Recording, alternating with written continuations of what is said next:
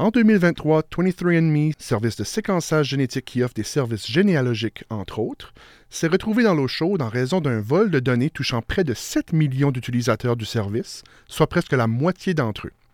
Pour mieux comprendre les risques rattachés à la fuite, nous avons parlé à Anne-Marie Dion-Côté, professeure en biologie à l'Université de Moncton.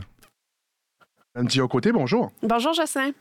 Commençons par le début. Quel genre d'informations a-t-on besoin pour offrir un service tel que celui de 23andMe?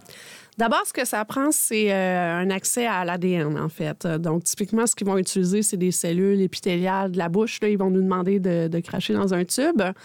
Euh, puis là, ben, on envoie ce tube-là au service en question qui va extraire euh, l'ADN et qui va aller lire euh, une toute petite partie de cet ADN-là. Dans le cas de 23andMe, c'est environ 0,2% de notre ADN complet qui est lu.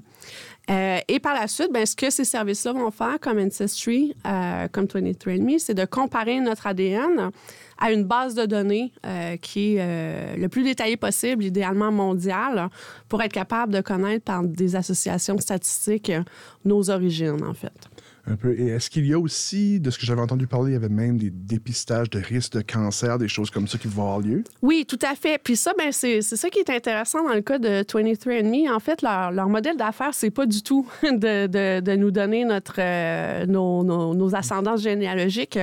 Euh, le but de 23andMe, c'est de euh, développer la base de données la plus large, si on veut, la plus large possible, couvrir le plus de personnes et d'obtenir en même temps des informations sur la santé de ces personnes-là et euh, certains traits physiques, par exemple les lobes d'oreilles attachés ou détachés. Mhm.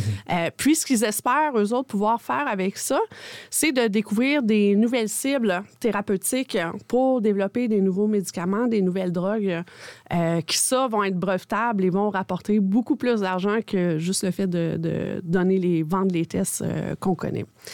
Donc, leur modèle d'affaires est un petit peu plus complexe que, que ce qu'on pense habituellement. Et dans le fond, ça, ça veut aussi dire que, vu qu'il y a eu un, bris de vol de données, c'est quelque chose d'un petit peu plus intense que si ça avait juste été euh, je viens d'Angleterre, puis. Euh, Bien, évidemment, a priori, ça fait un peu peur, euh, mais je suis allée creuser. En fait, il n'y a presque pas de données génétiques qui a fuité. ce qui a fuité, en fait, c'est principalement les, liens de parenté, les arbres généalogiques euh, des personnes. Pour une très petite fraction d'entre eux, il y avait des informations liées à la santé. Euh, qui peuvent être corrélées avec euh, l'arbre génétique, mais très, très peu de profils génétiques comme tels ont, été volés. Donc, on aurait évité le pire, dans le fond. Absolument. Disons, c'est le meilleur qui peut arriver d'une très mauvaise situation. Exactement, oui. Disons que s'il y avait eu ce genre de de, bris-là, que cette information génétique-là, quel genre d'information ceux qui volent l'information auraient accès? Bien, d'abord, il faut voir comment euh, l'information génétique est codée. Donc, s'il y a vraiment une association claire ou si c'est anonymisé entre euh, la personne et son profil génétique. Euh, la deuxième chose par rapport à ça, c'est au Canada, on a des lois relativement très, très solides pour protéger euh, les gens à partir de qu'est-ce qui peut être fait avec euh, cette information-là, finalement. Euh, puis je pense que dans le, scénario catastrophe habituel, mhm. ce qu'on craint le plus, c'est que ça tombe dans les mains des assureurs et qu'ils puissent moduler finalement leur police d'assurance en fonction du risque estimé d'un point de vue génétique. puis ça, à ce niveau-là, au Canada, on est relativement bien protégé. C'est tellement un réflexe, c'est la première chose à laquelle j'ai pensé moi-même. Oui. Et donc, euh, au moins, ça, c'est pas arrivé. ça, c'est pas arrivé. Euh, même s'il y a des recours collectifs, c'est vraiment pour l'information privée, un peu comme n'importe quel bris qui peut Exact. Puis même les, les recours collectifs, euh, de, de, de, ce que j'ai vu, euh, ce qui est visé surtout, c'est pas nécessairement une compensation pour les gens qui ont été affectés, mais plutôt qu'ils fassent mieux euh, dans le futur. Euh, donc, les compensations monétaires risquent d'être très petites hein, parce que ce qui est visé, c'est pas ça finalement. C'est vraiment qu'ils renforcent les mesures de sécurité. ce qu'ils ont déjà fait, là, entre autres, avec tous les changements des mots de passe, mm-hmm. puis l'authentification à deux facteurs. Effectivement, ça c'est très important. Parlons un peu plus euh, du service tel quel. Selon vous, est-ce qu'on devrait faire confiance à ces services-là, dans le fond, euh, pour ce que ça nous apporte? Vous disiez justement que 23andMe, c'était un peu comme euh, une, banque de données d'informations presque médicales, dans le fond. à certains aspects.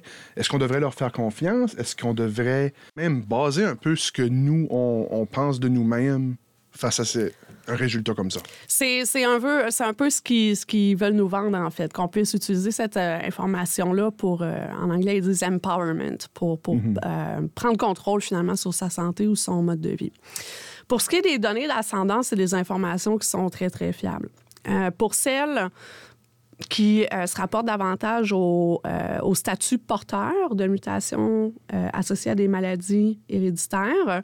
ce qu'il faut savoir, c'est de prendre le temps pour chacune de ces conditions-là de lire ce qui est testé. Donc, la première chose, c'est que si on a un risque accru, c'est vraiment un risque accru. C'est pas une garantie qu'on va développer la condition. Mhm. Euh, puis le risque varie en fonction euh, du gène testé, de la condition testée, etc. Euh, donc, prendre le temps de se renseigner pour être capable de bien interpréter ces résultats. Puis je dois avouer que 23andMe est très, très bien configuré pour ça. Quelqu'un qui s'intéresse à, à, mieux comprendre, à mieux comprendre la signification des résultats, en fait. Euh, là où, là où c'est un petit peu plus, il faut prendre ça un petit peu plus comme du divertissement ou de l'amusement un petit peu, euh, c'est pour tout ce qui est euh, des traits prédits. Donc, par exemple, 23andMe va tester si on a, si on a des chances d'avoir des taches de rousseur, un monosourcil, la couleur des cheveux, la texture des cheveux, ce genre de choses-là. puis ça, ben, c'est, on est encore dans le risque relatif, là, dans un estimé de probabilité, si vous voulez. Par exemple, moi, j'ai clairement les cheveux blonds foncés, mais il estime ma probabilité d'avoir des cheveux blonds foncés à moins de 15% Ah. Donc, finalement, c'est vraiment un petit peu plus côté vanité, un peu, un peu plus côté euh, amusement, comme C'est des bons euh, démarrages de conversation, des bons euh, conversation starters. ça permet de vulgariser aussi un peu la génétique, je pense, à la, population en général.